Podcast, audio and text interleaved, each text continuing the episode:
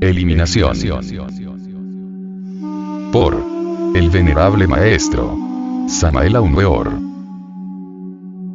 El coito químico subliminal origina conmociones nerviosas trascendentales y extraordinarias vibraciones áuricas entre los muy diversos componentes de la humana pareja Adameva. Las divinales radiaciones de tipo sexual han sido calificadas por los mejores tratadistas del esoterismo como luz ódica. Habiendo comenzado ya la ciencia a estudiar la teoría astral del cuerpo humano, conviene para mayor sencillez usar los términos de la tradición antigua. Aquí el Od es fuera de toda duda, el brillante magnetismo positivo, activo, dirigido por el poder maravilloso de la voluntad consciente.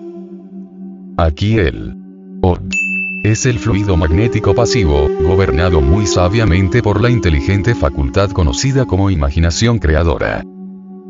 Aquí el Aur es el agente luminoso diferenciado, el genius lucis del anfiteatro cósmico. Una imagen regia que guarda sublime concordancia con el magnetismo sexual de Eros, es la ya conocida del famoso caduceo de Mercurio ceñida de serpientes. La víbora flamígera solar de la derecha representa el Oz, la culebra lunar y húmeda de la izquierda alegoriza el Ot. En el remate magnífico del misterioso caduceo resplandece gloriosamente el globo de Aur. O la igualdad a la luz. Mediante el coito metafísico, el azue y la magnesia de los antiguos alquimistas, la luz astral polarizada, sufre alteraciones notables. Tales alteraciones relaciones íntimas influyen secretamente sobre las relaciones electroquímicas en las últimas unidades vitales de nuestro organismo para transformar su estructura. Waldemar dice, cuando los químicos nos dicen que la totalidad de los biocatalizadores de un organismo aparece como un sistema ordenado de inferiores factores teleocausales, que se hallan bajo la legalidad de la vida, o sea al servicio de los superiores objetivos del organismo, no resulta difícil completar que la formación de emociones internas, reflejos o impulsos, depende de los factores radiocausales del aura. Demos de manera comparativa, dice Waldemar, una ojeada a las relaciones de electrones e iones de la sustancia viviente, y nos aproximaremos de manera considerable a la comprensión de lo antedicho.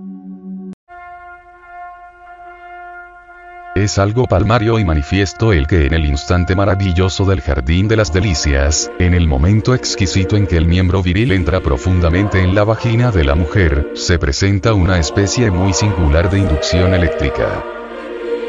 Es indubitable que entonces los factores teleocausales del aura bajo el impulso eléctrico ofrecen posibilidades sorprendentes. Cambios psicológicos de fondo pueden surgir en las honduras de la conciencia si sabemos aprovechar inteligentemente la cósmica oportunidad que se nos brinda. Se pierde tal oportunidad de maravillas cuando solo nos proponemos gratificar nuestros sentidos. Desdichado el Sansón de la cábala que se deja dormir por Dalila, el Hércules de la ciencia que cambia su cetro de poder por el uso de onfalía, sentirá bien pronto las venganzas de Deyanira, y no le quedará más remedio que la hoguera del monte Eta para escapar de los devoradores tormentos de la túnica de Neso. Concupiscencia es abominación. Caer como una bestia en el lecho de Procusto equivale a perder la mejor de las oportunidades. En vez de la incontinencia fatal de la libido sexual mejor es orar. Escrito está con palabras de fuego en el libro de todos los enigmas que el coito es una forma de la oración.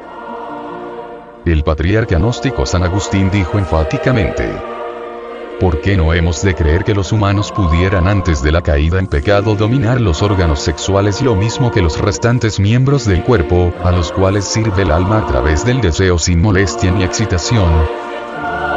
San Agustín propone la tesis incontrovertible de que solo tras el pecado o tabú se formó el líbido, agitación despótica o arbitraria carnal o instinto, potencia sexual incontrolada.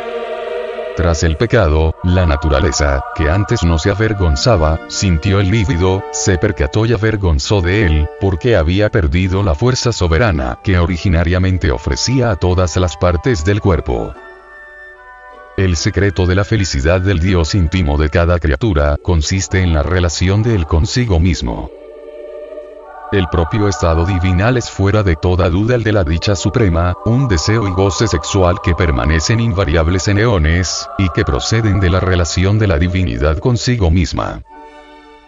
En último extremo, los siete cosmos que resplandecen gloriosamente en el espacio infinito, se enlazan sexualmente. ¿Por qué habría de ser una excepción el microcosmos hombre? Él y ella siempre se adoran. Tú lo sabes. El goce sexual es pues un derecho legítimo del hombre y deviene, como ya dijimos, de la relación de la divinidad consigo misma. Con otras palabras enfatizaremos la realidad trascendental diciendo, el goce sexual es terriblemente divino. San Alberto dice, que el hombre espiritual debe dirigir el comercio carnal a un objetivo moral, y que una función de la sexualidad basada solo en el placer de los sentidos pertenece a los vicios más infamantes. En estos instantes resulta oportuno recordar que aquellos troncos o tablas de la ley donde Moisés escribiera por mandato de debe los preceptos luminosos del Decálogo, no son sino una doble lanza de las runas, sobre cuyo significado fálico debemos meditar profundamente. El amor es el fiat lux del libro de Moisés, el gran desiderato cósmico sexual, la ley divinal para todos los continentes, mares, mundos y espacios. El Sahaja Maituna, la sexo yoga, es el fundamento diamantino y eternal del fiat luminoso y espermático del primer instante. Es incuestionable que si empuñamos valerosamente la lanza sexual de Eros con el sano propósito de reducir a polvareda cósmica en sucesivo orden a cada uno de los variados elementos subjetivos que llevamos dentro, brota entonces la luz. Dentro de cada uno de esos variados y pendencieros yoes gritones, que personifican a nuestros errores de tipo psicológico existe sustancia, esencia anímica. Así como el átomo el ser fraccionado libera energía, así también la desintegración total de cualquiera de esos variados yoes infernales libera esencia, luz. Debemos, pues, fabricar luz, hacer luz. Luz, más luz gritó Goethe con todas las fuerzas de su alma momentos antes de morir. Comprensión es básica en psicología trascendental, mas es obvio que no es todo, necesitamos eliminar. En Devi Kundalini, la serpiente ígnea de nuestros mágicos poderes, está la clave. No es posible eliminar yoes diablos defectos psicológicos, sin el auxilio de Devi Kundalini, tú lo sabes. Sí o nuestra madre cósmica particular, es ciertamente el desdoblamiento maravilloso de nuestra propia mónada divina, y aunque carece de forma concreta puede, si así lo quiere, asumir humana y maternal figura. En el momento supremo de la entrega sexual, en pleno coito, meditad y orad para que no caigas en tentación.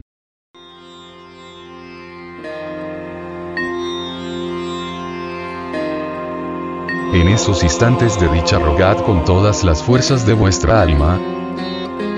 Suplicad a vuestra divina Madre Kundalini. Elimine de vuestro interior el yo diablo. Quiero referirme al defecto psicológico que a través de la meditación profunda habéis comprendido en todos los niveles de la mente. Así es como vamos muriendo de instante en instante. Solo con la muerte adviene lo nuevo.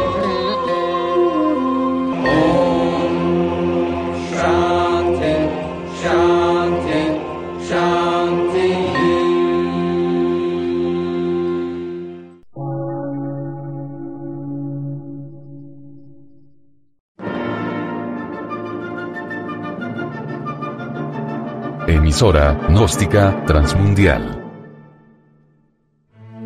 por una nueva civilización y una nueva cultura, sobre la faz de la Tierra.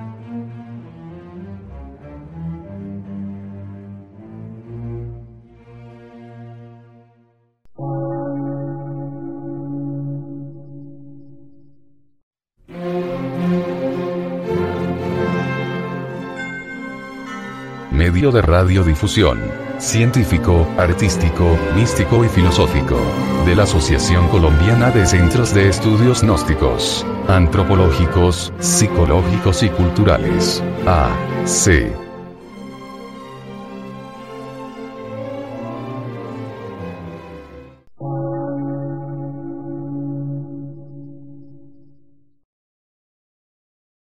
Lectura en movimiento. Difusión sin fronteras.